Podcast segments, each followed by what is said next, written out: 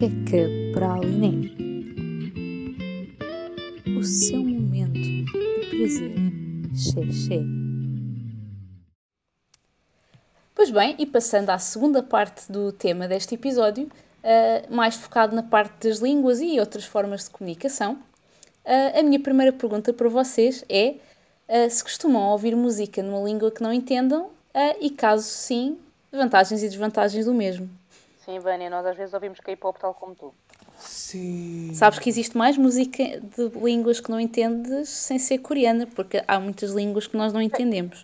Eu, quando era pequenino, okay, eu, quando era pequenino e tinha, que dois, três anos, eu ouvia músicas em línguas que eu não, te, que eu não entendia. eu também. No, mas depois vinha descobrir mas depois vinha descobrir que eram músicas em inglês ou músicas em francês.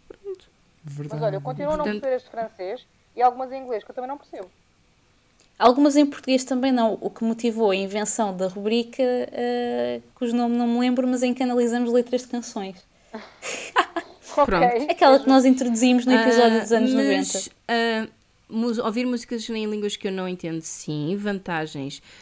Sinceramente, não penso em vantagens e desvantagens. Eu acho que já vos disse isto várias vezes, mas agora também às farófias. Para mim, a música não é maioritariamente sobre as lyrics, é mais a melodia. Eu uhum. ligo mais à melodia da música uhum. do que às lyrics. Eu Pronto. sou o extremo oposto do Bernardo e ligo mais às lyrics do que à melodia. Há dois tipos de pessoas no mundo e cá estamos nós. No entanto, depende dos contextos Bye. em que ouves a música, imagino eu. Hã?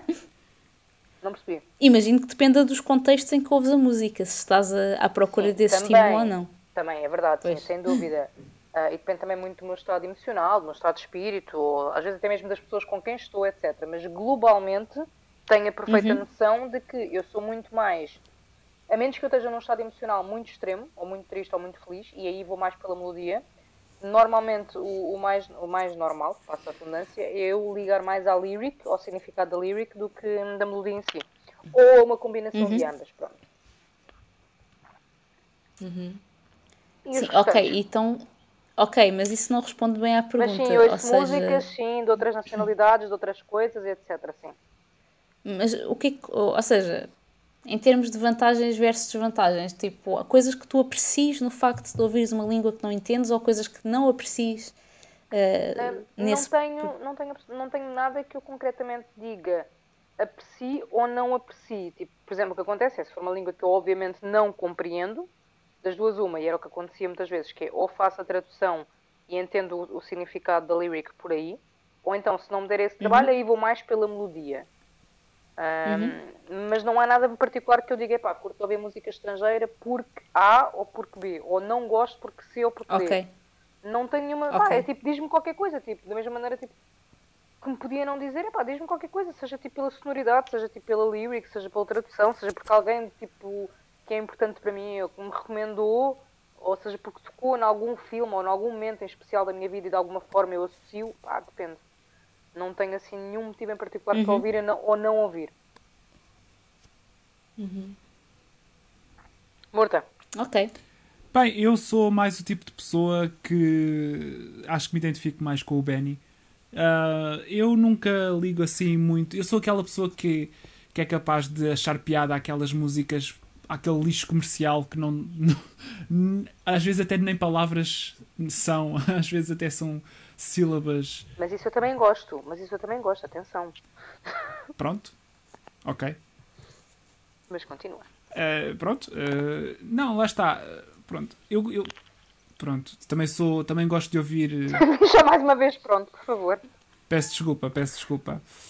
Uh, Deixem-me deixem reorganizar. Estou a ter um momento de tensão por estar a falar agora com muitas pessoas ao mesmo tempo. Não tiveste as últimas duas horas. Exato, exato. Uma pessoa, uma pessoa, fica, uma pessoa agora fica desconcertada. Olha, lá, lá estou eu a engasgar-me. Talvez isto é o que a Vânia estava a dizer há bocado. Pronto. Uh, então, então vá, Murta. Primeiro, ouves música numa língua que não entendes, sim ou não? Caso sim, ouço. cita vantagens ou desvantagens. Ouço, sim. Ouço. Vânia, a moderadora. Ora, aí está. Ouço sim, até porque eu, enquanto estudante de japonês, uh, gosto de fazer o desafio de ouvir músicas em japonês e ir tentando perceber cada vez mais e mais e, e ir ouvindo novamente músicas que, que já conhecia antes e que agora com o conhecimento que já adquiri, uh, surpreendentemente verifico que, Ena, já, já sei o que é que aquele verso agora quer dizer. É muito gratificante. Uh, Usar o Google Translate não conta. Mas... Não conta, eu não faço isso. Não. Ah, uh, pronto. Até vá, as músicas são todas sempre um bocado sobre as mesmas coisas e, e esses temas acabam por. Uh, eu acabo por os conseguir reconhecer. Pronto, são coisas muitas vezes banais e, e, é fixe conseguir perceber que se consegue, que se consegue entender. Mas, é pá, ouvir músicas sem perceber, claro que sim, claro que, que não, para mim não é problema. Um, não falo só do K-pop, falo de músicas em qualquer língua. Um, pá, a melodia é uma coisa que fala por si, acho eu. Às vezes só a voz do cantor e a uhum. expressividade do cantor, mesmo sem perceber nada, fala por si. Sim, sim, é verdade. Olha, eh, o perfeito exemplo disso é, hum, apesar da política isso que é, pronto, é a Eurovisão. Uh, é, é, quando se ouve muitas músicas com mensagens diferentes. É feita uma, uma apresentação breve uh, da mensagem de cada música pelo, pelo comentador do, do programa, pela voz off que está a falar. E, e nós ficamos a perceber. Sim. E nós ficamos a perceber não, não, qual é que. Ah, ok, ok. nós ficamos a perceber, olha, esta música é uh, sobre. Uh, Batatas. Pronto, eu ia dizer uma coisa mais com mais significado. Sim. Uh, tipo, esta música é sobre a violência uh, contra. Na couve-flor? Na couve-flor, pronto. E tu, quando ouves a música, pensas: é pá, eu estou mesmo a sentir. A pobre da couve-flor. A pobre da couve-flor. Aqui há, aqui... Que há pessoas tipo eu que não suportam o cheiro e tipo não a podem comer enquanto a cheiram. É tão boa. Tão boa couve-flor, não gostas? Ah, é, mas o cheiro eu fico agoniada. Pronto. Não te lembras da vez em que nós fomos ao vegetariano em que eu preferia a fantástica frase ao Bernardo estes brócolos brancos são couve-flor. Ah, certo, tens razão. tens razão, tens. Meu Deus. Ah, e um à parte. Em minha defesa, mais pessoas fazem esse comentário na internet, ok? Não sou só eu. Ok. Um à, Ghost um à parte, comi recentemente coxas de frango de couve-flor e são deliciosas. Ok, continuando. Sim. Ah, ok. Num restaurante vegan, uh, coxas, chicken, chicken, pronto, chicken legs, vá. Cenas? Chicken cenas, só que não é chicken, é couve-flor. Fake oh, chicken. E era yeah. muito bom, muito saboroso. Pronto. Ok. Thanks for the tip. Tens que nos levar lá. Sim, já não me lembro onde é que era. Uau, incrível. ah, tinhas uma função na vida e falhaste. Eu tenho, eu sei, eu tenho noção disso. Um, eu vou descobrir e depois informo-vos. Ok. Ok. Até porque repara, o Bernardo que viemos do Japão vem para Portugal. Exato, okay? exatamente. um, Mas... Pronto, eu gostei muito. Que... Não, não, ia só dizer, portanto, a resposta é sim. para terminar. Força, Jane. um, então, eu gostei muito de uma coisa que tu disseste, que foi a comparação entre o antes e o depois de tu saberes o significado das coisas. E também, como o B referiu, existem aquelas músicas que, mesmo em português, uh, que nós parece que sabemos os sons quando somos pequenos, e sinceramente eu tenho algumas memórias de para aí os meus 10 anos, 10, 12, em que eu sabia algumas coisas de inglês, mas não estava tudo completamente claro na minha cabeça e eu ouvia muita música em inglês. E eu comecei a decorar os sons e comecei a seguir. Eu seguia as músicas como se soubesse falar inglês. Uhum. Simplesmente eu não percebia aquilo que estava a ser dito. Eu ainda e é muito, muito engraçado como ouvindo as músicas muitos anos depois, tipo, tipo mesmo muitos anos uhum. depois, uh, e se calhar não a tinha ouvido assim há tão pouco tempo, portanto já a tinha ouvido há muito, muito tempo, uh, aquela coisa de estares a ouvir, lembraste dos sons e saberes o que, é que, o que é que está nas lyrics, porque te lembras dos sons e daquilo que, que, sentias. E agora, voltando um bocado para a parte de sentimentos, eu acho que é isso que a música que eu não consigo entender me traz. É um sentimento de nostalgia. É aquela uhum. coisa de eu estar a cantar uma coisa e não saber o que é que estou a cantar. Uh, mas que sabe bem que, que tem um bom sentimento. E depois não, há, não é que hajam vantagens ou desvantagens, mas existem, por exemplo, como vantagem, se, se a letra for uma bosta, tu não estás a entender a letra. Isso é uma super vantagem. Tipo, não estás Ora distraído bem. com a Nossa, é porcaria que costuma dizer na música. Completamente, pode ser tipo um, um uma batida bem empolgante e depois estarem a falar de coisas horríveis. Tipo, uh, e dá para passar um bocado disso à frente e focar mais uma vez na voz, uh, no sentimento, mas não consigo dizer também que sou uma pessoa só de ouvir uh, só a melodia ou só as vozes. Eu foco muito em tudo. E eu foco muito em letras também, mas lá está, depois foco em letras que eu consigo entender. Não me Sim, foco é demasiado nas letras Fa que não consigo Fantástico, elástico. uh, cola, cola, cola, cola. cola. Enfim. E então é um bocado isso. Eu, eu sinto que o K-pop me trouxe aquela coisa de ah, olha, estou aqui a ouvir uma música que eu não consigo entender nada, mas que eu consigo curtir ao máximo, consigo estar aqui aos berros e aos saltos e consigo acompanhar o cantor também, se for preciso. Possivelmente, se alguma pessoa que fala coreano estiver ao meu lado, vai pensar: meu Deus, o que é que estás para aí a dizer? Acontece. Também havia aquela fase em que toda a gente cantava aquela música, o Ai Se Eu Te Pego. Ui. Estrangeiros, tipo, gente de todo o mundo, ninguém sabia. Tipo, pronto. É música da moda. Também não. Às vezes ouvias e notavas claramente que as pessoas não sabiam falar português, mas. Eu às vezes estou a ver filmes da Disney que eu sempre vi em português e que por a... não é que eu não soubesse falar português naquela altura, quando era pequena eu sabia, mas existem até vários, várias palavras que têm significados mais fortes que tu só vês a entender mais tarde e uhum. que quando, quando as ouves pela primeira vez, mesmo sendo na tua língua, é, é uma, uma, uma experiência tão diferente comparando com depois tu entenderes realmente as palavras que estão a ser ditas. E por isso Exatamente, por isso eu acho que. E, e tenho capacidade de, de, em situações diferentes e às vezes na mesma situação, aproveitar as músicas de ambas as formas. Mais pela melodia ou mais pelas lyrics. É isso, gente. Uh, Foste exatamente ao. Lady Gaga. por exemplo, não sim, Lady Gaga é, é um dos exemplos de, de alguém que faz música que eu gosto muito pela melodia, que eu gosto muito pela letra, que eu gosto muito de qualquer maneira. Uh, e às vezes também não consigo entender as letras dela. É verdade. Muito. Muito.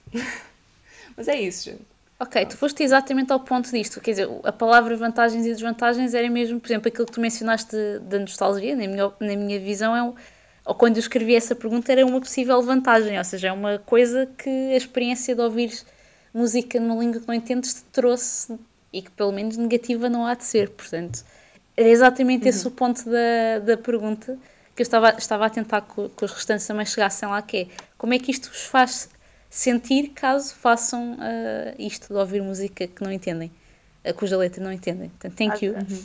Às vezes é uma boa abstração, basicamente. Eu não sei porquê, mas acabamos de ser chamados totós, que não sabemos responder à pergunta. Just saying. Não, eu percebi que era o sentido que ela não, queria chamei... esse. Eu percebi mais ou menos que o sentido que ela queria era esse. Só que não Podem não ter nada a dizer sobre o assunto, né? E a questão é, independentemente sim, sim. de eu ouvir uma música estrangeira e me permitir uma certa abstração, eu não vejo isso como sendo um fator diferenciador, um fator que me faça ir ouvir ou não de forma espontânea música okay. estrangeira. Por isso é que eu não enumerei como uhum. uma vantagem ou desvantagem no meu caso. Ok, ok. Eu reconheço Esclare isso. Esclarecida. Reconheço que me permite outros sentimentos, permite que, às vezes, abstrair e às vezes até mesmo, tipo, desfocar-me do que estou a sentir. Mas, é pá, se calhar uhum. se fui ouvir 1% das vezes em que eu ouvi música estrangeira foi nesse contexto para usufruir disso, é muito. Ah, não, não, não, precisa de ser nesse, não precisa de ser nesse contexto. É só porque eu não encontrei palavra melhor para escrever no guião para exprimir isso do que vantagens e desvantagens. Foi o que saiu. Sim, mas o que eu te estou a dizer eu não, eu não uso hum, nenhuma dessas características que eu sinto ou não sinto ao ouvir música estrangeira faz com que eu vá à procura de ouvir música estrangeira ou de não ouvir. Não eu, eu, percebi, mas eu percebi. ok, era só isso. Mas eu, eu percebi, mas isso não fazia parte da questão, honestly. Eu só queria que vocês elaborassem e não arranjem palavra melhor. That's it. It's work. It's okay. It's okay. Uh, tu, Vânia, queres acrescentar alguma coisa? ah, eu quero. Exato, porque estava à espera que vocês acabassem. Eu subscrevo um bocadinho a experiência da Jane, que é uh, ter voltado a ouvir música que não entendia, trouxe um bocadinho essa nostalgia de.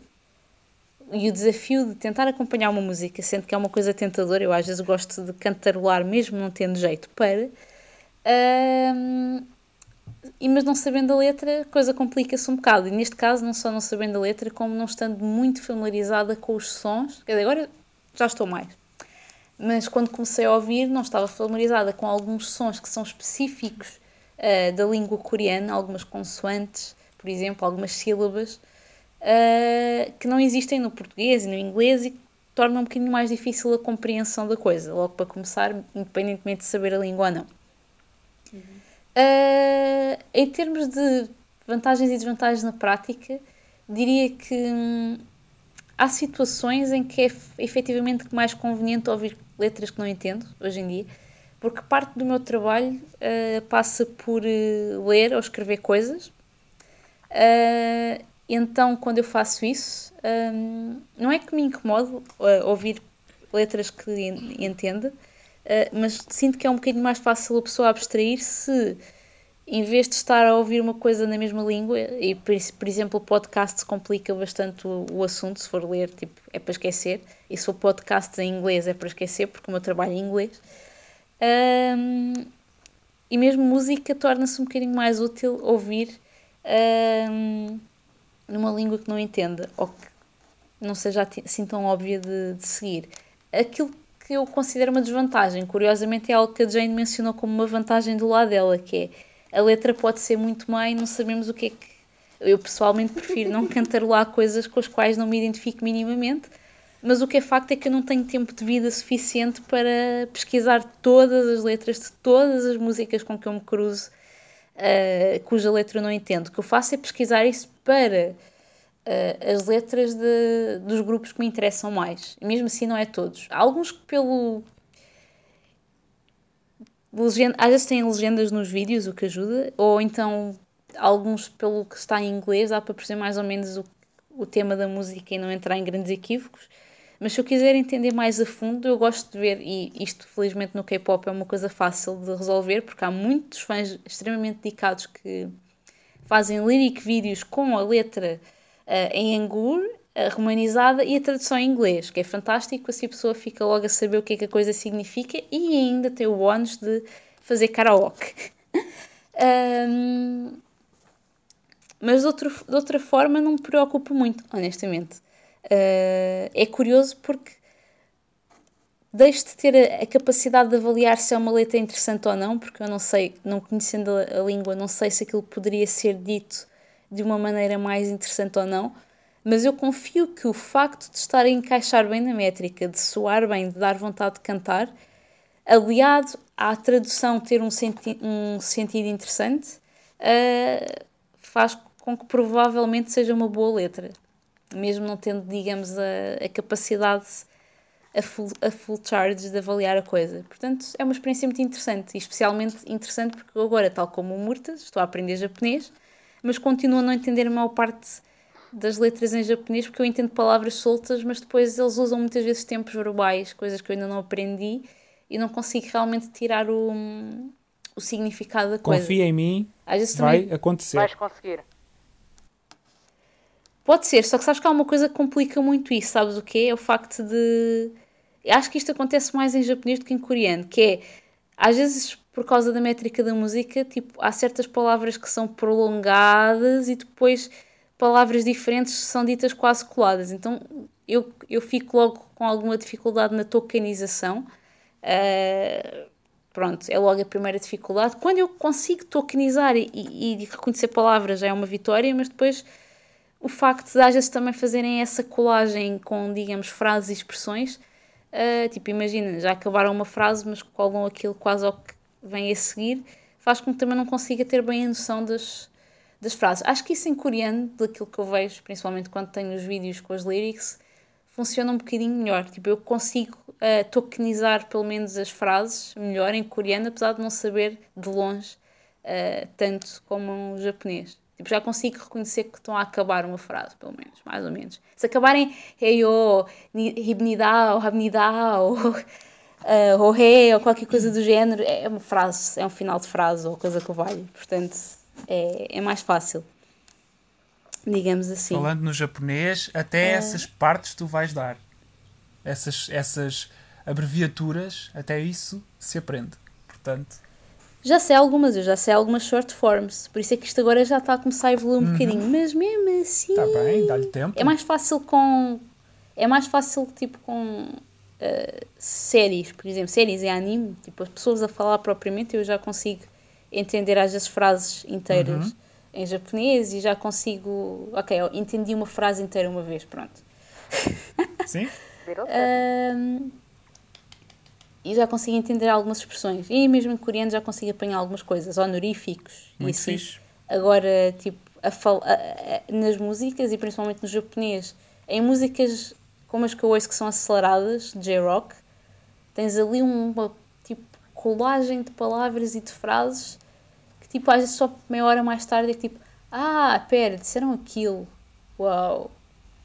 Tipo, tokenização super lenta.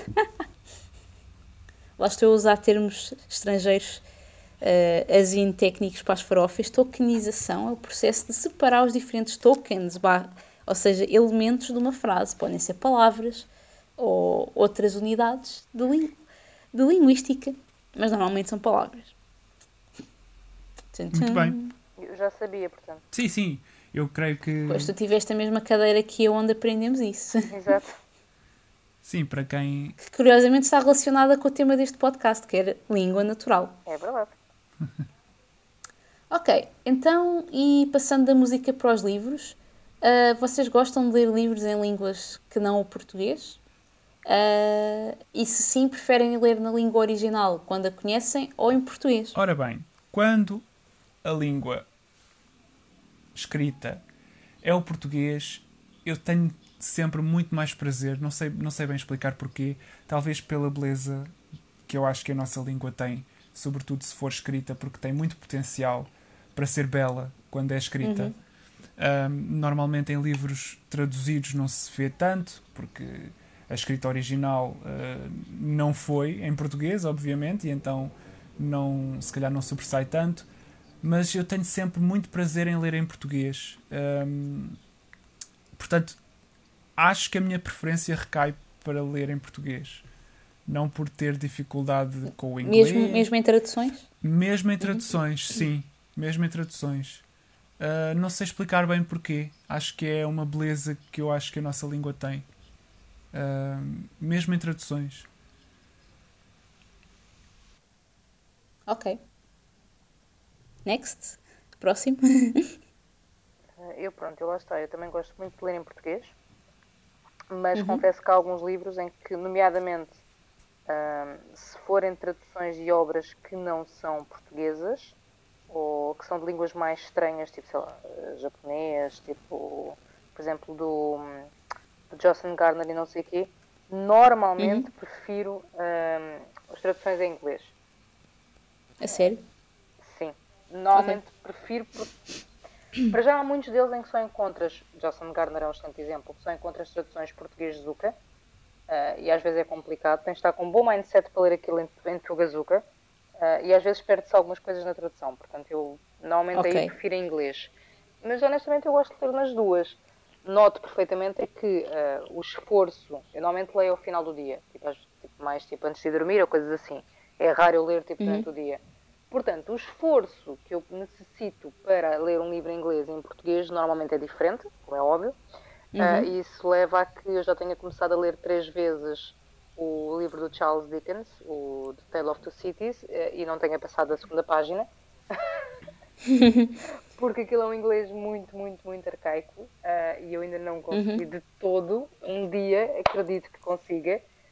Uh, e pronto, é isto. Gosto de ambos. Assim, compreendo o que é que o Murta diz. Acho que a língua portuguesa é tipo, se for bem escrita em português, uhum. tem tipo uma descrição, uhum. tem tipo uma. Ai sim, a descrição. Uma emoção Sei. diferente, muito sim. mais para. E para quem gosta tipo, de coisas mais descritivas, hum. como por exemplo uh, essa de Queiroz ou uh, coisas afins, é, efetivamente em português é completamente diferente. Tu não tens aquela riqueza uh, de todos os 40 milhões de adjetivos para descrever o que quer que seja, é, é tipo noutra língua quase, ou pelo menos estive na maior parte, ou pelo menos em inglês. Uh, portanto, nesse aspecto estou com o Murta, mas honestamente gosto de ambos. E se tiver uma boa tradução okay. em inglês, prefiro uma boa tradução em inglês. Uhum. Sim, claro que sim. Pronto. Aí recai um bocado também, se calhar, na qualidade, porque nem todos os trabalhos claro. de tradução são, são bons. Há trabalhos melhores, outros piores. Pá, pronto, isso aí já, é, já são outros Agora, fatores. Agora, se tens aqui, tens aqui a tradução deste livro do Murakami, tipo, para inglês. Pá, mas olha, este inglês está um bocado merdoso. Ou tens tipo aqui para português. Este português está bem da bom. Obviamente que eu vou ler em português, mas nem penso duas vezes. Hum. Uhum. Pronto, é isso. Next. Agree. Quem quer que ser o próximo? Agree, agree. Queres ir ver? Uh, se quiserem, posso ser eu. Ok. Vai, siga. Ok. Uh, eu vou ser o unpopular opinion guy, sorry. um, eu uh, prefiro ler uh, em, na língua original e evito ler em português. Já me aconteceu várias vezes. Ok, retrocedendo um pouco. Eu tenho um estilos literários muito específicos. Gosto de ler. E a minha experiência ditou-me que todas as traduções nesses estilos em português eram rubbish. Portanto, okay. eu já há muitos anos que eu deixei de ler em português. Aliás, já, já não sei mesmo o que é, que é ler em português. Um, portanto, prefiro ler, em, prefiro ler na língua original, mesmo que a tradução um, se calhar não seja mais uh, recomendada, mas o trauma já é tão grande que eu já não consigo ler em português. Pronto, e no meu caso, okay. deixa-me só acrescentar, uhum. como eu gosto muito de uh, escrita de uhum. autores, escritores portugueses, pronto, uh, em particular gosto de ler em português. Pronto, aí então sim. não sofro desse eu, problema, não é? Eu sim, a pergunta era sou... mais quando é uma língua estrangeira que é a original, se preferes ler isso ou a tradução, claro, obviamente em português. Sim, eu estava só a fazer uma adenda, porque pronto, no meu caso em particular, é pá, uhum. eu adoro a maior parte dos escritores mais clássicos portugueses, portanto, uhum. ler uma tradução daquilo ia ser assim um bocado estranho. Eu tenho a noção eu tenho a noção que aqui sou perfeitamente o un unpopular opinion guy, mas. Mas nós gostamos é o que eu de ti na mesma. Nós gostamos de ti na mesma, verdade? Não sei. Daquilo não que eu sei dos é... livros que tu lês, eu, eu consigo entender isso, embora eu não tenha lido muitos deles, mas acho que pelo, é isso que tu disseste, pelo estilo ou temática. Por exemplo, se forem uh, livros que já, por natureza, tenham de fazer referência a coisas para as quais nós não temos uma tradução em português, se a tradução usar tipo termos traduzidos que nunca ninguém usa, que não são de uso corrente e que nós usamos normalmente o inglês, por exemplo, uh, é tipo doloroso de ler. Portanto, se for um caso desses, por exemplo, I, I totally eu já, eu já eu vou, eu vou exagerar, eu vou, eu vou dar um uhum. exemplo em que vou exagerar um bocadinho, mas o que aconteceu um, já há uns bons anos atrás é que eu estava a ler um livro em que a versão original diz X vai para o mar na versão portuguesa dizia X vai para a montanha. Então, mas é parecido, eu tenho um bocadinho de água a menos, porque a beira de um riacho da montanha era o mar. Não, era a montanha d'água. Exato. Eu, eu, eu estava a ler e aquilo que estava a fazer sentido completo, porque era a história, na versão portuguesa parecia tipo uma adaptação livre. Não gosto de praia. É para uma montanha. Uh, foi de comboio, não foi de avião. What the Quando? Não, não fazia sentido com a história. E eu fiquei tipo, não, gente, isto não é assim. E desde então que, pronto. Mas isso lá está, foi também já não sei se foi o Murta que disse ou se foi a Vânia. Há bons tradutores e há muito maus tradutores. Pode ser tido não azar, ou pode ser a mesma característica do estilo polês. Eu estava a enfatizar mas... é que, por exemplo, de um estilo em particular que eu gosto, para mim não é uma questão porque, pronto, não é? Claro, mas é por isso é que eu também disse logo, porque eu sei que os estilos literários que eu gosto não é uma coisa que haja muito recorrente na língua portuguesa e eu pessoalmente não sou fã da literatura portuguesa porque é muito literatura de autor. Sim. E estás Pronto, direito temos e a gente gosta de ir é mesmo. Tem, temos uma exceção, se calhar, com o José Rodrigues dos Santos que faz uma imitação de Dan Brown, whatever, mas nem isso. Pronto. And that's me. Pronto. Uh, Eu não sei se já estavas a fazer a. A segunda ainda não. Pode, ninguém fez, portanto. Okay, ainda não então tinha feito. espero. Ok. O quê? Uh, acho que faltas tu, Jane. Yeah. B. Ok. Um, eu não tenho muito a acrescentar, eu sou uma pessoa que se distrai muito quando está a ler. E como Same. tal é mais fácil para mim ler em português do que em inglês. Um, no entanto, eu comecei a ler, recomecei a ler Harry Potter, um, porque não cheguei a ler quando, quando era mais nova. E ao longo da história eu comecei a achar as coisas um bocado estranhas demais para Uhum. em, em português, estava a achar tudo muito estranho. E aí virei-me para em inglês. Só que eu aproveitei e neste momento eu não estou a ler porque, ah, porque me estou a fazer treinar também o meu inglês, que é mais difícil de ser falado do que, e, e de entender do que ah, de ser escrito ou de entender por escrito. Como tal, eu comecei a ouvir os audiobooks. Bo- ah, boa que- alternativa.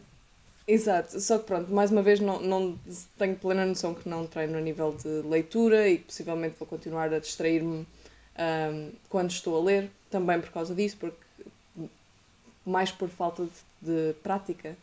Ah, mas, mas estou a preferir esta leitura deste caso específico em inglês.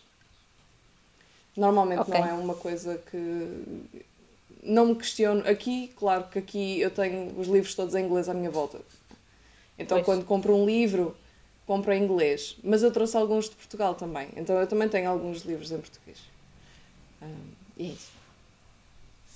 Muito bem, ok. Eu, em geral, prefiro ler na língua original, ou estou a começar a preferir, porque há- obviamente há montes de coisas que eu li as traduções, fosse porque era muito nova e não tinha confiança no meu inglês, que era o caso, por exemplo, do Harry Potter, ah, ou fosse simplesmente porque coisas tão banais como, por exemplo, ganhar algum livro em algum passatempo ou assim, ou alguma promoção que fazia as traduções ficarem muito em conta.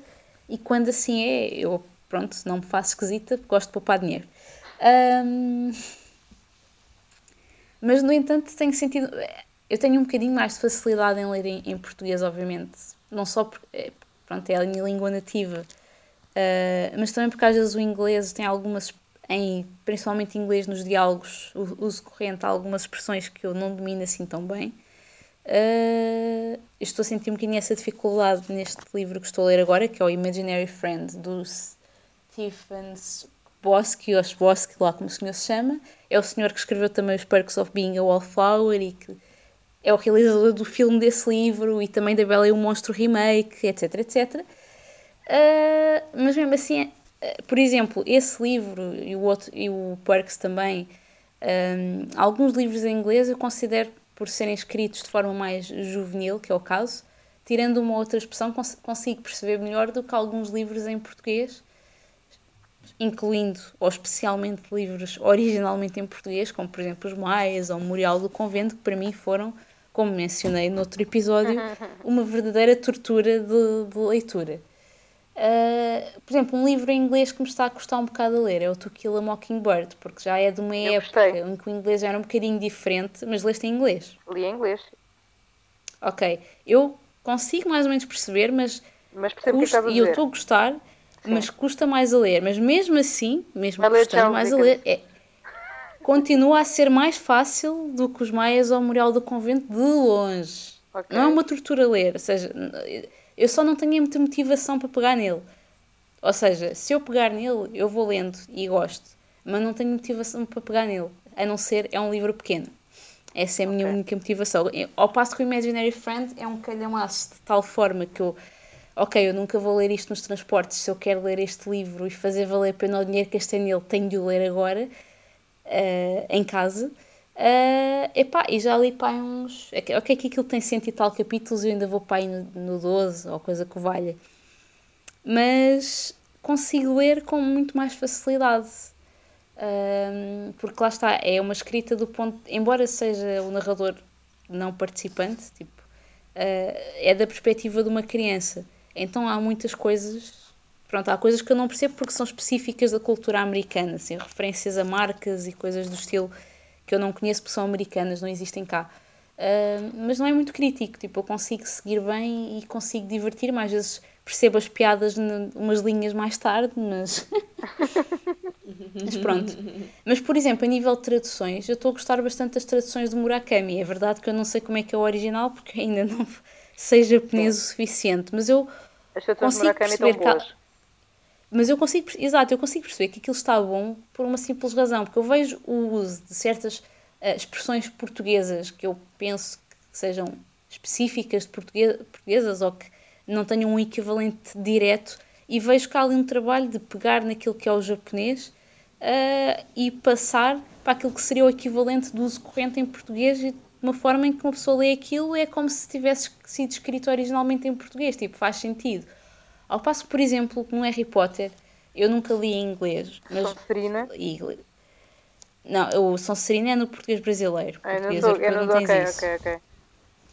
Não, o português europeu lê-se bem e eu não li inglês para poder comparar diretamente, mas eu sinto que é um português mais infantil, também pela faixa etária que é suposto uh, o livro, a que é suposto o livro destinar-se, uh, e sinto que se perdem muitas piadas e que não há um esforço, ou se calhar há um esforço, mas não é consequente, exato, em transformar aquilo em algo que uma pessoa portuguesa lê e consegue achar uma piada equivalente.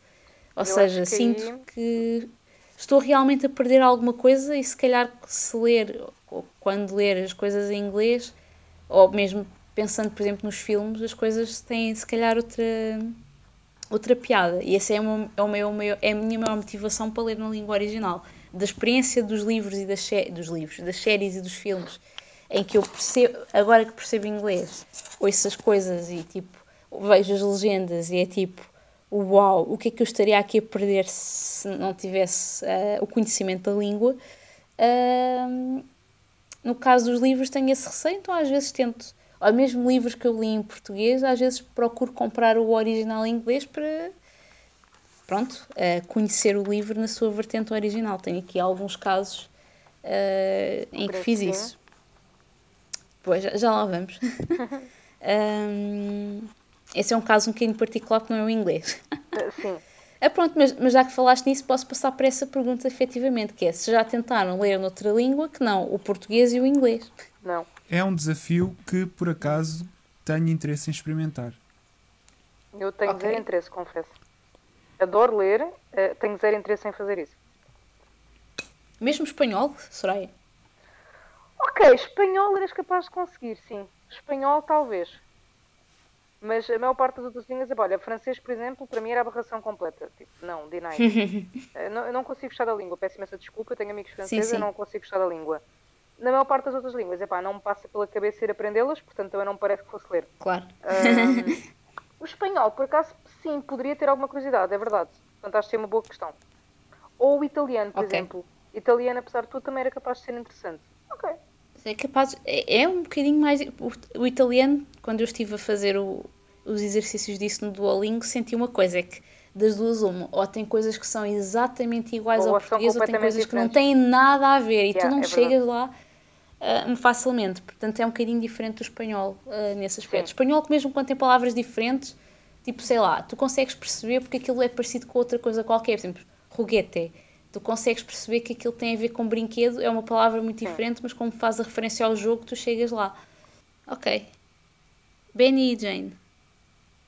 Um, posso já despachar que não. Nunca, okay. nunca li noutra língua diferente, não. Ok. E tinhas interesse? Neste momento não, porque eu não sinto que domine nenhuma língua suficiente para ler um livro naquela língua. A mim, okay. exceto o português e o inglês. Já é um desafio, não é? Há dias em que já é um desafio. Há dias em que o português e o inglês já são um desafio que chega, quanto mais. Indeed. Indeed, sem dúvida. Uh, Benny? Uh, no meu caso, uh, não prendendo necessariamente só aos livros, mas ao, ao ler, eu lido com isso todos os dias agora, já de alguns anos para cá, que é norueguês. Ok. Pronto. Tinhas Ah, um livro nas aulas de norueguês. tem, um manual. Tinha e tenho um livro. Então pronto, já leste o manual. Olha, se formos por aí, eu também já li o manual em todas as línguas de quase todos os telemóveis que tive. Não Mas a- um boi. A questão, a questão é, ah, no sentido mais prático e mais útil, ler indicações de ruas, ler ah, boletins informativos, ler as notícias, Uhum. para mim também considero um challenge, porque eh, o meu, a minha experiência com o norueguês, embora eu já, vi, já, vivo, já viva aqui há alguns anos, é, é muito baixa, porque o norueguês tem uma origem germânica e o português tem uma origem latina. E, como vocês sabem, a nossa, eh, o nosso processo de aprendizagem de línguas é, nas primeiras fases, tentar encontrar padrões. Uhum. E é muito difícil conseguir ver padrões entre as duas línguas. E mesmo que Ok. ele faça o switch para o inglês, não ajuda muito mais. Se eu tivesse alemão como base, seria Uhum. completamente diferente e bem mais fácil. Ok. Então, tu tens que ir para a que é que- Alemanha e migrar um bocado. Não. Mas o, o que é engraçado, e mesmo que eu neste momento não esteja de forma assídua a aprender a língua, é que eu já mais facilmente consigo reconhecer certas expressões, certas frases, e mesmo que eu não saiba a 100% o que é que elas dizem, eu já sei o grosso da mensagem. O que já é, Ok. lá está, para quem não está a aprender assiduamente, já é bastante bom. Gostavas de um dia eh, ouvir, eh, ouvir eh, ler algum livro em norueguês, talvez, quiçá, quando estiveres mais à vontade com a língua? Não é uma questão de gostar, é uma questão de eu querer fazer, Uhum. ou seja, não é só ler, é dominar o melhor possível a língua. Ok. Pronto. É isso. Ok. Bom, então no meu caso, até há bem pouco, pouco tempo não, mas no ano passado, eh, com as via... uma, uma das coisas que me motivou foi a viagem a, a Paris, da qual eu saí com o Príncipezinho em francês, de Petit Prince. Acontece que era um livro que é um dos meus livros favoritos, eu tinha obviamente lido a, versão em português eh, quando era miúda, eh, e apesar de eu não ter minimamente confiança no meu francês para falar ou para entender francês falado, eh, o facto é que o francês escrito já não é tão difícil por causa, pelas suas semelhanças com o português. Eh, e o Príncipezinho, pronto, é um livro escrito de modo infantil, tem algumas ilustrações, havia coisas que eu não sabia o que é que eram, mas depois apareciam na ilustração e eu passava a perceber o que é que era. E vi o próprio processo de eu, à medida que ia lendo, ia-me lembrando um bocadinho daquilo que eu tinha lido em português. Então eu consegui mais ou menos entender a coisa e apreciar a beleza do livro, mas não acho que teria corrido muito bem se não tivesse há muitos anos lido a, a tradução portuguesa. Depois disso, de ter passado esse, digamos, ah, obstáculo, consegui depois ler com mais facilidade ah, outro livro que era dos meus favoritos na, no- na minha adolescência, na sua língua original, mas neste caso bem mais fácil, que era o, o- o espanhol, ah, o livro História de uma Gaivota e do Gato que Ensinou a Voar, do Luís que bom, grande livro. Que saudades. É, é um livro muito acessível de ler em espanhol, porque não só a língua é muito parecida à nossa, mas o próprio livro, mais uma vez, também tem algumas ilustrações e também é de crianças. Quer dizer, não é exclusivamente crianças, mas está escrito de forma acessível a uma criança ler. Não, não há qualquer eh, obstáculo prático eh, a uma criança ler aquele livro. Pode fazer mais sentido, quer dele, quer do príncipezinho, quando for mais crescida. Eh, portanto, essa foi uma experiência bastante uh, tranquila comparativamente com ler O Príncipezinho, que eu ainda demorei um bocado, apesar de ser um livro minúsculo. Uh, e com esses dois, honestamente, eu não tenho ambições de ler mais livros em línguas que não o português e o inglês, pelo menos uh, até dominar mais alguma língua, que não sei se vai alguma vez acontecer. Podes Eu estou, obviamente. Eu estou a gostar muito de japonês, mas sabes que o japonês falado é uma coisa. Eu acredito que um dia vai conseguir perceber, eh, se calhar, uma boa porção de um episódio de anime, porque é falado. Mas escrito tens a questão do kanji. Existem imensos kanji Ah, e nem os japoneses sabem todos de cor. Portanto, eu mesmo que saiba Eu posso Sim, saber sim, sim, sim, sim. o Jap- o- as coisas em si, mas não saber que se escrevem dessa forma e conseguir ler. Uh, portanto, ler japonês sem haver o auxílio do hiragana ainda Então é um pronto, grande desafio. Hã? Ouvires Murakami. Ouvir Murakami, talvez, não um sei. audiobook do Murakami. Era interessante. Pela maneira como, como traduzem as coisas para certas expressões, eu imagino que não vai ser trivial, porque também deve haver, se calhar, no livro original, um grande uso de expressões que eu não conheço. Para não falar de toda aquela parte adulta que, obviamente, eu não aprendo nas aulas de japonês. Portanto, Ah. eh, eu, acho que, eu acho que os livros do Murakami não serão o melhor começo. Ok, ok. Eu pronto. acredito mais depressa que se um dia tiver tempo de completar eh, o, aquilo que eu comecei há muito tempo de tentar aprender coreano, porque aí não tenho eh, um obstáculo tão grande, que o, o sistema de escrito coreano é muito mais simples. Portanto, só preciso realmente aprender a língua e aí eu acredito que consiga ler coisas muito pequeninas. Eu, se um dia conseguir ler o suficiente, gostava de ler eh, para já as letras de muitas músicas eh, diretamente, mas também, pelo que eu sei, há um livro de poemas do Jonghyun Ok. e só existe em Estava a pensar nisso. Exato, e eu, se soubesse coreano suficiente, gostaria de, de ler esse livro, porque talvez conseguisse entender alguma coisa, porque como são poemas, eh, pronto, pode, pelo menos não é tão volumoso, digamos assim, que poderia talvez tirar algum sentido disso. Ahm, mas pronto, isso ainda tem um longo caminho, porque para já o japonês e depois logo se vê. mas pronto. Então, e agora, para terminar a parte da discussão, ah, e ah, abrindo aqui as portas a outros tipos de comunicação, portanto, nem todas as- nem, nem sempre ah, as línguas propriamente ah, que usamos no dia a dia estão disponíveis para comunicar com todas as pessoas, por uma série de razões.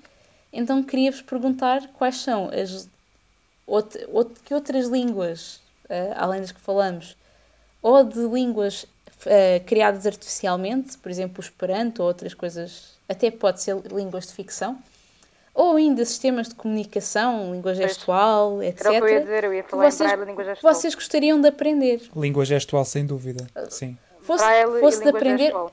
Sim. fosse de aprender ou. Ok.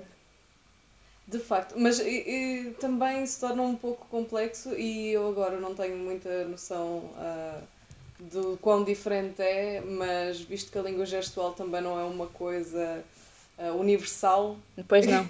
e existe Nem uma me- língua gestual para cada tipo de, de País, língua, quase. para cada língua.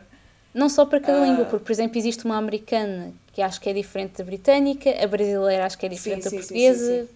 Portanto, é, uma, é um Sim. grande berbicacho, Eu Sim. gostava muito de aprender sem dúvida.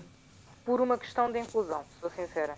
Não tanto por Uhum. aquela questão de um dia eventualmente poder ter um filho que tenha, ou alguém próximo que tenha uma patologia qualquer que necessite eh, de língua gestual ou de braille, mas acho que eu, eu já defendo isto há muitos anos, que eu acho que devia mesmo Uhum. Sim. fazer parte do ensino obrigatório, pá, o mínimo dos mínimos, porque a, a mim Sim, fa- faz, é, completamente. é, é mesmo aflitivo, e isto já me aconteceu, de tipo, eu, eu, eu ver alguém que é claramente tipo, não é, não é claramente, alguém que é tipo, que é surdo-mudo e que, está, a- tu percebes e que eu até quero conseguir comunicar com aquela pessoa e é uma barreira tremenda e eu não consigo comunicar com aquela Uhum. pessoa porque não sei. É que ela não consegue. E é muito compl- Portanto, E é muito complicado aprender por iniciativa própria, porque não tens assim tantos sítios, é preciso reservar tempo, ter dinheiro, eh, e é uma coisa que nós todos devíamos de facto aprender eh, automaticamente. Pelo menos o, o básico, como disseste. Ok, pronto, já está. Ah, pá, ah, lá está, é mesmo daquele tipo de cenas que eu acho que, por uma questão de, infelizmente, nenhum de nós está livre, e isto, pronto, em eh, mais em particular, por exemplo, em relação à, à, à cegueira, pá, não estamos livres de ter um glaucoma, ter um acidente qualquer, tipo uma medicação, uma coisa qualquer e ficarmos cegos. Ah, ou temos um problema Uhum. Qualquer neurológico e perdemos a capacidade, exatamente, ou surdos, ou mesmo tipo, a partir de um problema neurológico, perdemos a capacidade da fala.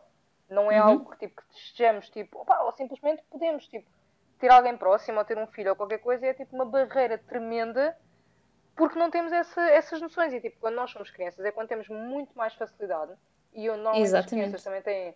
Quando, quando tipo nascem ou quando esses são problemas muito, de muito cedo, uh, têm mais uhum. dificuldade na escola e sentem-se mais isoladas, quando se calhar se toda a gente tivesse a aprender era muito mais fácil para elas e o nível uhum. de inclusão era muito superior. Exatamente, Portanto, é, é, sem tirar nem pôr assim por baixo. Ok, pronto, então assina por baixo que eu deixo por assim. é verdade.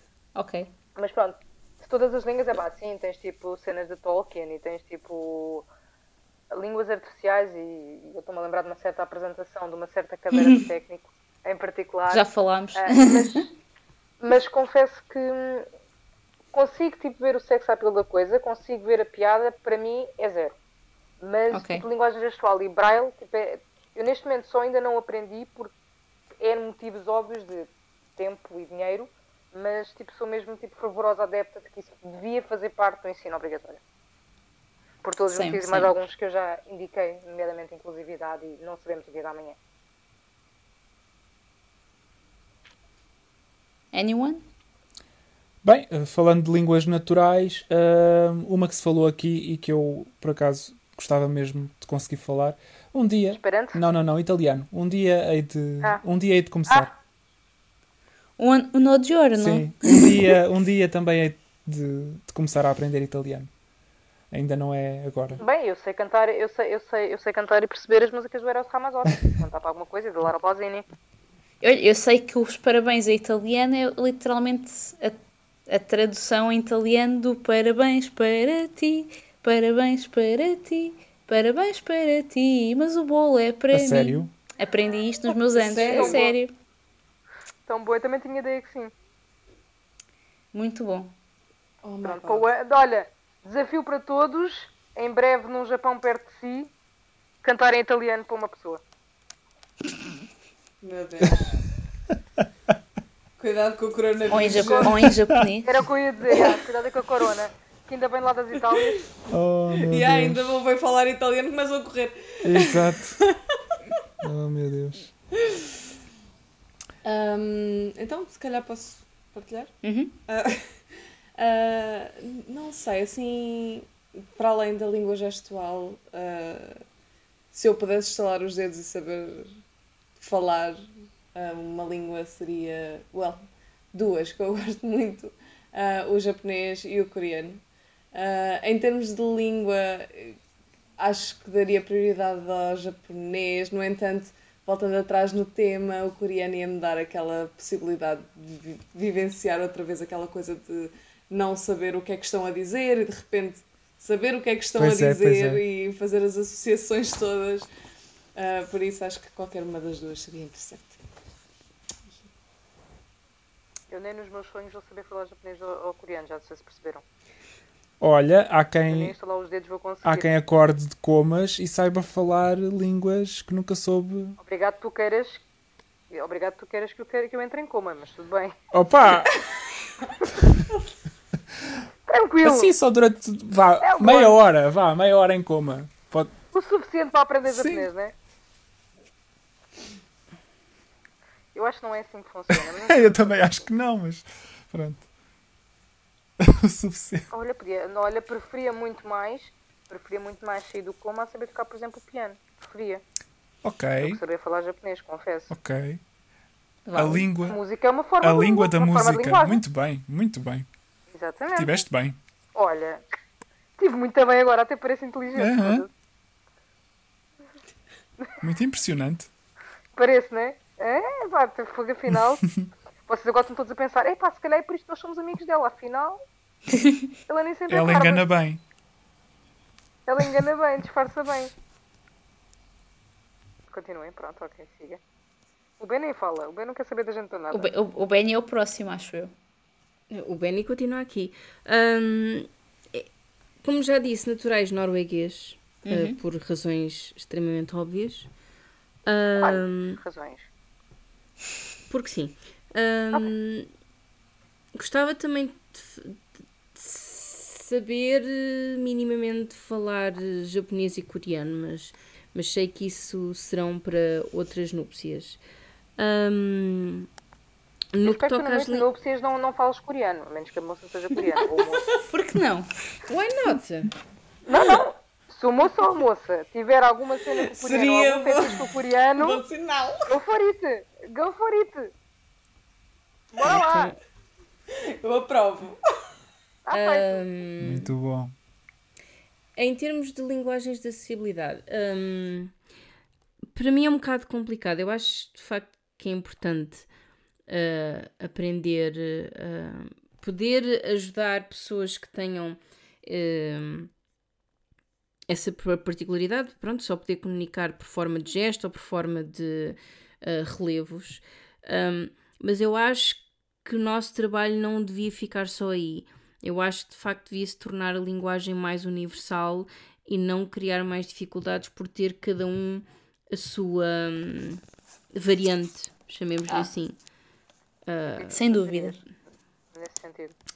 Uh, sugeria, uh, por exemplo, um, associar tecnologia a isto. Eu sei que se calhar pode parecer um bocado rudimentar. N- Não de, não Mas- de todo. De todo que não, de todo que não.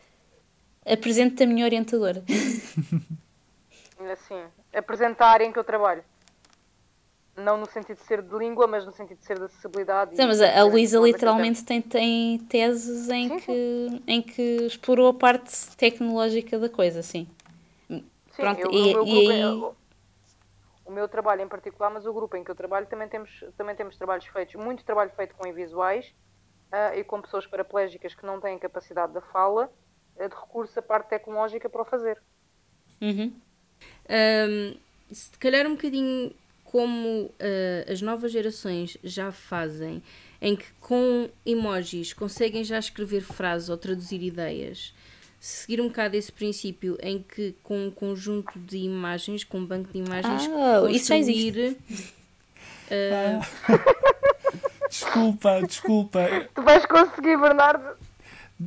Eu a, seguir, eu a seguir a isto eu tenho que dizer uma coisa, tenho que partilhar uma coisa. Desculpa, continua, P. Ai meu Deus.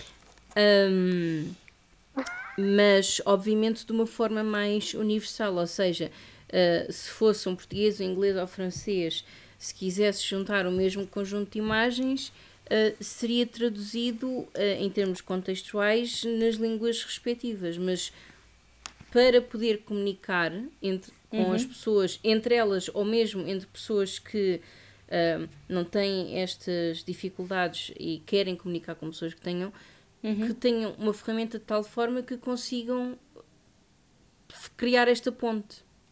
Pronto. Isso, isso mais ou menos existe. É uma coisa chamada Picture Exchange Communication System, que tradicionalmente era com, pronto, uh, boards de papel e assim, e hoje em dia existem algumas aplicações de telemóvel e tablet uh, que, com o auxílio de text-to-speech, permitem um, transformar essas figuras uh, no áudio correspondente da língua desejada. Portanto, obviamente isto não, não às vezes tem as suas limitações, não é? Mas é uma coisa que eu vejo que é muito usada, por exemplo, eh, é com pessoas eh, não verbais no espectro do autismo, ou com pessoas que estejam a recuperar de, por exemplo, alguma lesão cerebral e que não estejam a conseguir eh, expressar-se verbalmente, mesmo que já tinham conseguido no passado, não é?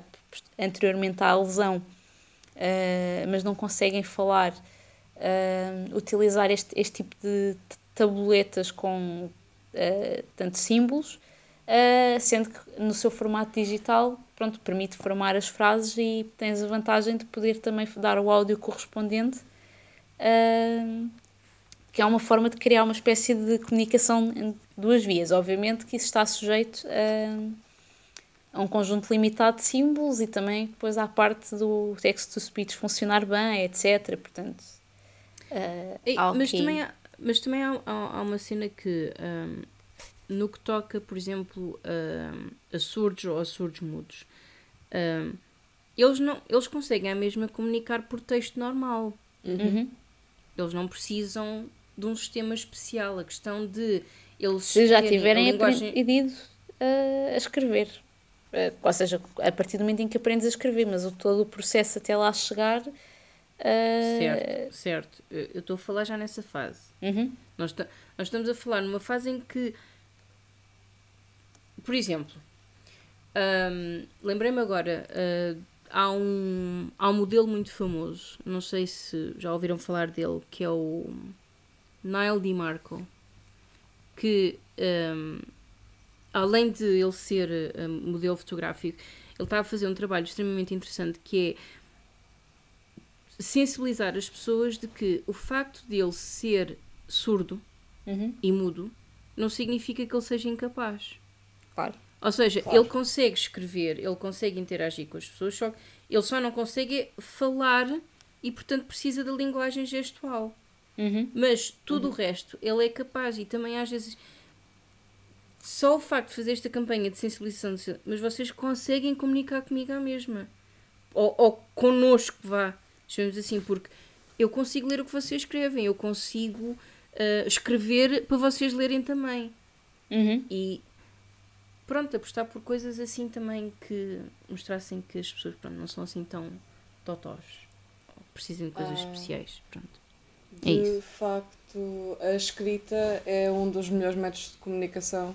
É claro que depois, a nível de língua, existe sempre uma barreira ah, até haver entre tradutores perfeitos de todas as línguas para todas as línguas.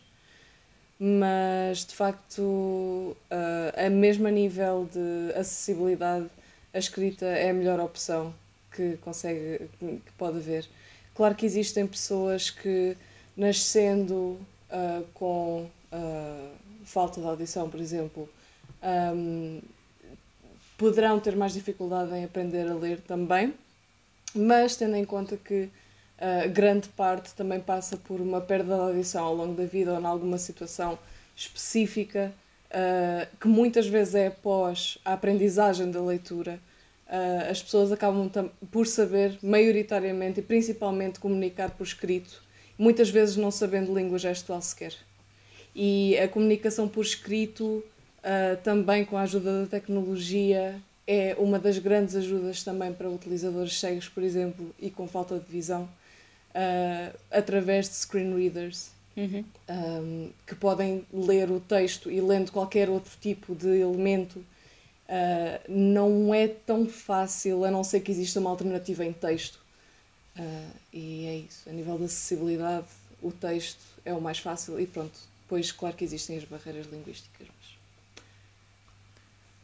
penso que esteja- estejamos a evoluir nesse aspecto também. Ainda bem. Yeah. Não, mas eh, ainda falta muito. Ainda falta muito, claro. Eh, mas pronto, pelo menos estagnados não, acho, que, acho que não estamos. Eh, eu queria partilhar uma coisa que, que é hilariante, eh, se vocês me permitirem. Posso? Não. Sim. Eu, o Benny estava há bocado a falar sobre emojis e isso lembrou-me uma coisa muito engraçada que, que os meus fones novos fazem, que é eh, cada vez que eu recebo uma notificação no telemóvel, eu ouço uma vozinha nos meus fones que me lê o contacto que, que falou comigo, portanto, seja no WhatsApp, seja no Facebook, seja por SMS. E Ah, e assim tu sabes quem é que podes ignorar. sim, Que exatamente. é o que tu fazes. Não, sim, não, sim.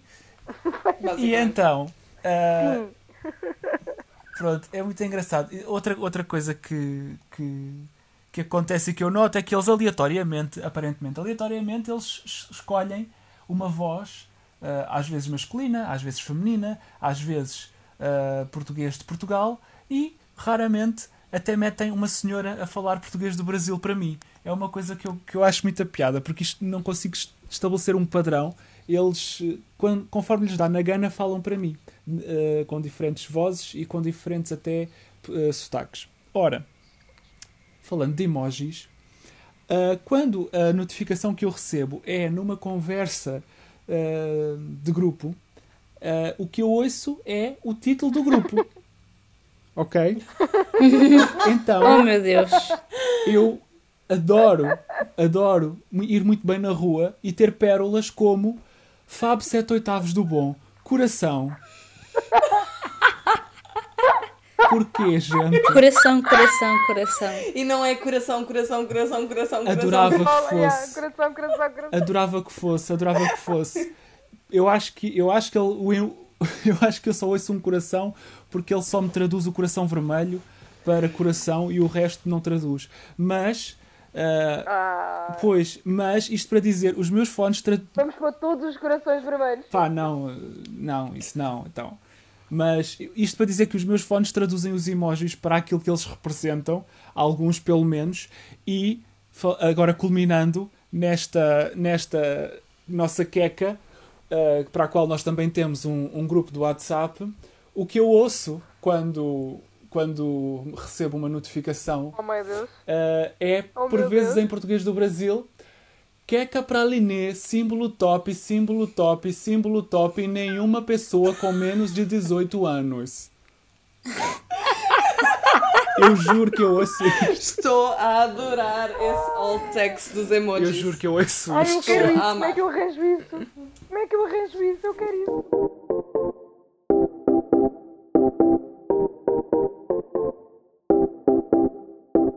Ah, ok, então salta-me a mim responder isto, né? Pois. Ora, então partilho da vossa vontade de aprender ah, ou estalar os dedos e saber todas as línguas gestuais do mundo. Basicamente era isso. Não era, não era uma coisa que eu gostasse do processo de aprender porque é de facto algo demasiado útil, no meu ver, ah, para querer ah, apreciar o caminho. É mesmo tipo uma coisa que eu gostava de estalar os dedos e saber falar, usar língua gestual em qualquer, em qualquer língua ou simplesmente que existisse uma universal.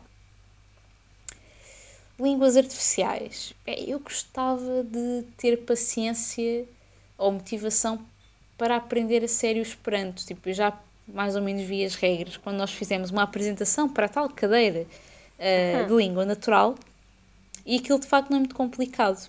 Inclusivamente assisti a uma apresentação disso dos meus alunos ah, da última cadeira que dei, que reavivaram uma memória em como aquilo não era muito difícil, só que aprender uma língua formalmente sem contacto com ela é, é difícil. Tens um grupo E então- de Esperanto eh, em que até conheces uma das pessoas que está no grupo.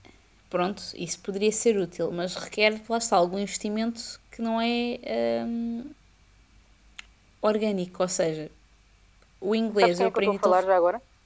Não. Ah, Ok. o, in- o inglês como língua universal torna-se mais fácil porque estou rodeada de coisas ah, onde ele é falado e escrito desde miúda. Então isso ajuda bastante. Também já houve alturas em que eu sabia um bocadinho mais espanhol do que sei agora porque havia muitos desenhos animados dobrados em espanhol. Ajudava muito. É, andavas a ver o Viver Viver, era o que era. Era o Doraemon. Agora dizer que era o Doraemon. É. Posso dizer que ah, era o Doraemon. e era o Doraemon. Claro que sim. Ah, Era, era. Já o ja- o japonês-. O japonês também se torna muito mais fácil quando uma pessoa ganha o hábito de ver anime, por exemplo. E o Esperanto, simplesmente, como não é uma língua natural com uso corrente, eh, é preciso uma pessoa, digamos, pôr-se a falar, pôr-se a encontrar pessoas que falam, pôr. Eh, não tem essa dinâmica e a falta dessa dinâmica faz com que eu também gostasse de estalar os dedos e saber, rather than aprender, porque é um processo que podia ficar ali a vida toda, tipo, não é tão orgânico como os processos de aprender uma língua natural. Ah, línguas naturais, acho que já toda a gente percebeu, tipo, eu honestamente, depois do japonês e do coreano, não me parece que vá ter disponibilidade mental para aprender a sério nenhuma língua. Gostaria de, tipo, melhorar as que já sei, tipo, ou entender melhor as que já sei, tipo, entender melhor francês, falar espanhol, mas sem grandes formalidades, tipo, simplesmente entender melhor, mas não, não um objetivo tão forte. Tempos os houve em que já queria aprender mais coisas e grego e tal, porque é um, um alfabeto engraçado. Ah, pá, hum, acho que o japonês já vai tirar recursos cognitivos que cheguem, mais o coreano. I'm good. Ah, ok. E com isto, para terminar em beleza, estreamos uma nova rubrica, também ela relacionada com a temática da comunicação, ou neste caso, das falhas de comunicação. As palavras que nunca te direi porque o autocorrect as mudou. Então, caras farofas, em que consiste esta rubrica? Vai ser muito experimental para nós também. Vamos lá ver como é que isto corre. Quem nunca tentou apressadamente mandar uma mensagem de texto no seu telemóvel apenas para descobrir mais tarde que o que o que foi enviado não tinha nada a ver com o que se queria dizer. Daqui o autocorrect.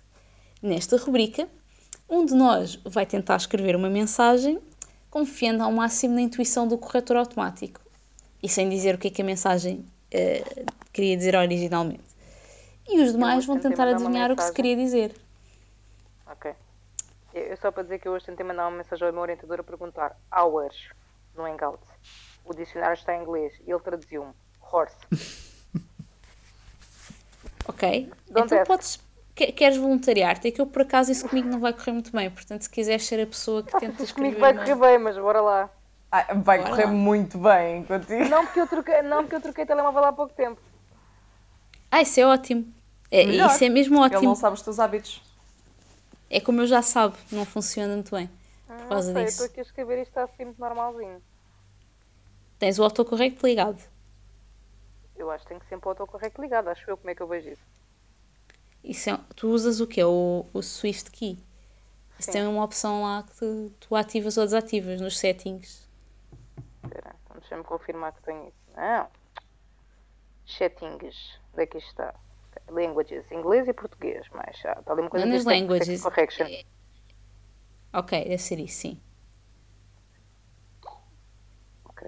Bem, no text correction tem cá tudo marcado. E nas languages? Não, nas languages Ok, é... ok, então é só isso. Pronto, do your thing. Mas eu estava a escrever isto está-me a parecer tipo é normal. Não estou a dizer as predições, estou a dizer é o que tu estás a escrever se ele não te muda. Tipo, tenta escrever alguma coisa que utilize termos em diferentes línguas ou assim. Tipo, não, é eu estava a escrever tudo bem. Nomes de Uau. pessoas. Não sei o que é que se passa, está a escrever tudo bem. Help! Yeah. Yeah, está a escrever tudo bem. Mesmo estou a escrever depressa, está a corrigir tudo bem. O pânico porque estás a escrever tudo bem. Portanto, quando tu nos mandas. Que foi tipo não corrigir telemóvel para telemóvel. O acento. Oh não! Como assim? Por acaso estou a tentar fazer a mesma coisa e também não estou a ter sucesso em ficar com a, com a mensagem mal escrita. Um... Por acaso há uma cena muito gira de se fazer, que não tem nada a ver com esta rubrica, que é tipo, começares uma palavra e depois tipo ir sempre carregando no que ele está a sugerir. Isto às vezes está com yeah, eu, eu, também pensei nisso, só que o que me, pelo menos comigo que acontece é que aquilo entra num loop de sempre as mesmas palavras. Sim, às vezes. Sim, mas aí pronto, limitas a, tipo a frase a 10 palavras, por exemplo. E acaba por não ter muita tipo. Pronto, eu fiz isso, se quiserem que eu ler o que aconteceu, foi for a história de amor e carinho que você não for o destinatário ou a pessoa que não há um pouco uso, a um ponto de vista da cidade de São Paulo, CP, CEP e endereço de e-mail que você não for o destinatário ou a pessoa que não é um pouco mais de folga, mas não sei se vou conseguir. Uh... consegue competir com o Lero Lero. Se calhar tem de repensar esta rubrica. competir com o Lero Lero. Adorei esse comentário. Uh, o meu autosuggest okay, basicamente o meu autosuggest fez a seguinte frase: Achocolatado que a minha conta e a minha mãe a ver o meu nome não está com uma pessoa. Muito obrigada. Achocolatado o quê? Eu não ouvi Achocolatado. Achocolatado que a minha conta e a minha mãe a ver o meu nome não está com uma pessoa. Muito obrigada. Espera, isso é muito bom. Achocolatado para ti também. Ok, vamos usar essa, por favor. Ainda falam de mim, ainda falam de mim. Pronto. Isto foi o meu que... autosuggest. E o que é que tu querias? Ah, isso, era, isso era suggest, não ah, correto? Ou seja, uh, não, o que é que tu querias dizer? Ou não querias dizer nada? Só eu não queria só... dizer nada. Eu, okay. comecei, eu comecei com ah, acho okay. E ele substituiu por achocolatado e Ah, ok, daí. ok. Então querias dizer ah, acho. Eu que era autocorrecto. Não, é, não. Então, pelos vistos, foi, porque se disseste acho e ele escreveu chocolatado é porque já houve um, Pronto. uma intervenção. Você gosta muito de leitinho Pronto. com chocolate? Eu tenho aqui uma coisa. Não. Eu, eu acho que consegui okay. alguma e logo, coisa. E logo leite. Hã? Então. Não, eu acho que consegui partilha. alguma coisa, mas vocês vão adivinhar logo. Ora bem. Ok. Já sempre um sono e há máfia a noite na cidade. Há sempre Epá, isso faz-me lembrar a música, da Anabela. É, é, é, sim, sim. Yeah. Quando cai a noite na cidade. Ai, bolas, uma das minhas favoritas da Eurovisão uh, yeah. do Festival da Canção. Ok. Ok. You win. Eu nem vou tentar porque pronto. Uh, portanto, caros farófias, será que fizeram o exercício também aí desse lado? Querem partilhar connosco algum, mensagem ou autosuggest engraçado, por favor enviem-nos um e-mail ou comentem nas nossas redes sociais. Recordo que também temos um Twitter, oh. Um, e com isto, se não tiverem nada para acrescentar, podemos terminar o episódio. Eu tenho uma coisa a acrescentar. Acrescenta. Ai, gosto muito de vocês. Eu gosto muito de vocês. Oh. Era isso. Mas, mas tu roubaste-me o spotlight. Mas obrigada. É Mas sinal obrigada. que gostamos todos uns dos outros, muito. Exato. Pronto. Por acaso eu não pensei que vocês iam dizer, desculpa, foi o que me lembrei. Uhum. Sorry. Pronto, eu, eu agora deixo de ter o teu spotlight, ser o teu spotlight. Não, já disse. Já foi repetido. Vou, vou mudar as palavras então. Eu amo-vos muito. Oh. Coração, coração, coração. Coração. Seta para cima, seta para cima, seta para Nenhuma cima. pessoa com Símbolo top, símbolo top. Símbolo top, símbolo top, símbolo top. Nenhuma pessoa com, menos, com mais de 18 Com anos. menos. Com menos de 18 Eu anos. adoro, eu adoro que é um símbolo, é literalmente um emoji com um 18 e com um símbolo de proibição por cima. E isto é traduzido para nenhuma pessoa com menos de 18 anos. E é espetacular. Está é, é certíssimo. lindo. Está certíssimo. Eu tenho uma coisa a acrescentar. É um desafio. Sim. Isto vem, vai pegar numa coisa que já se falou. É um desafio. E é uma coisa da qual eu sou culpado. E somos todos culpados aqui. E que aconteceu várias vezes neste, neste podcast, neste episódio. Que é, vamos começar a tentar eliminar do nosso discurso o uso de inglês que é completamente desnecessário e que existe equivalente em português, só que nós é que não estamos a dar ao trabalho de pensar nele e de o utilizar.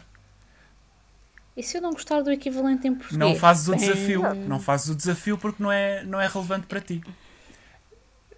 Isso é uma tarefa Ok. muito difícil, Pronto. meu Deus. Já, oh, amor, Estás- isso não. Estás-te a esquecer que, pelo menos para duas pessoas aqui, o inglês tornou-se a Sim, língua sim, sim, principal. sim, pronto. Mas isso, cada caso é um caso e cada, cada um deverá Não, pensar se faz sentido para si fazer este desafio. Eu, Eu não sei se tu percebes, só tu é que vais fazer o desafio. eu já estou, eu já estou a fazer o desafio porque isto foi. A Vânia não tem interesse. Eu também não. Eu já estou a fazer o desafio e, a- e- Eu, eu estou mais preocupada com outro desafio, LOL. É o desafio de ir para a cama. Também, mas o desafio de não usar o pretérito imperfeito quando na realidade quer usar o condicional a falar português, que é uma coisa que nós os tugas não fazemos usar o pretérito imperfeito. estupidamente imenso. Sim, por exemplo, imagina. dar um exemplo, Vânia, que é meia-noite e Vou, meia. Vou dar um exemplo, exatamente. Nós, quando, quando nós queremos dizer tipo um- uma condição, tipo gostaria de beber um copo de água, mas nunca ninguém diz gostaria, dizem sempre gostava, mas gostava era tipo tu há algum tempo atrás e possivelmente até aqui gostavas de beber água, tipo ah, era uma coisa que eu gostava.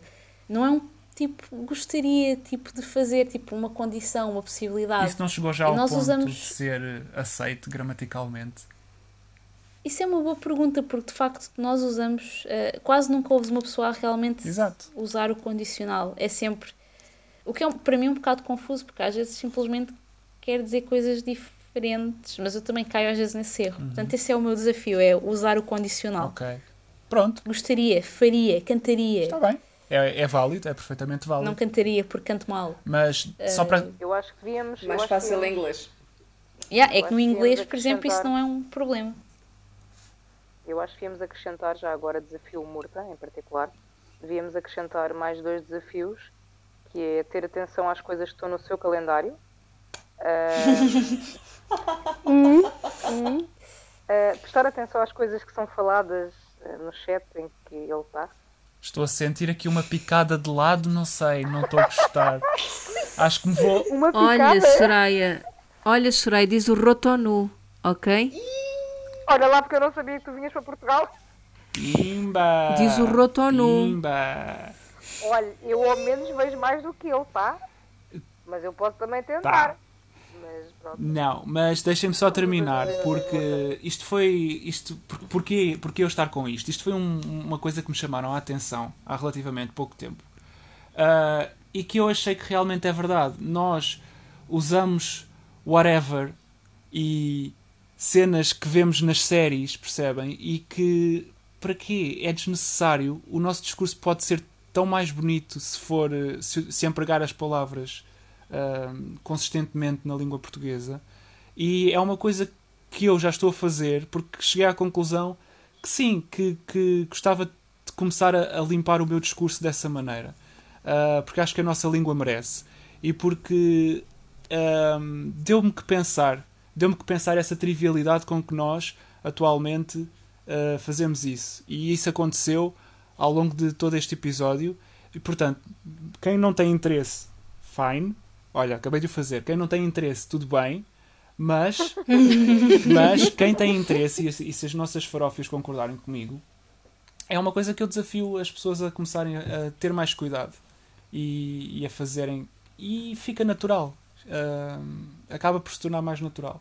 E eu comecei a fazer isso e queria aqui partilhar. Só isso. Ok. Desculpa, eu abri o Instagram que não devia, mas eu concordo plenamente. Mas obrigado, Bernardo. A minha vida melhorou muito agora outra vez. Sempre às ordens.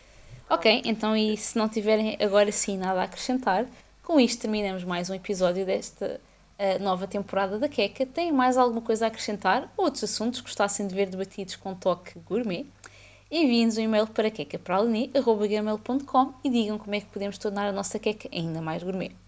Se não tiverem nada para partilhar, mas simplesmente gostaram do que ouviram e só precisam de mais queca na vossa vida, por favor ajudem-nos deixando um bom feedback na vossa plataforma de podcast preferida, para que possamos saber que rumo tomar no que toca ao conteúdo relevante a ter na nossa queca.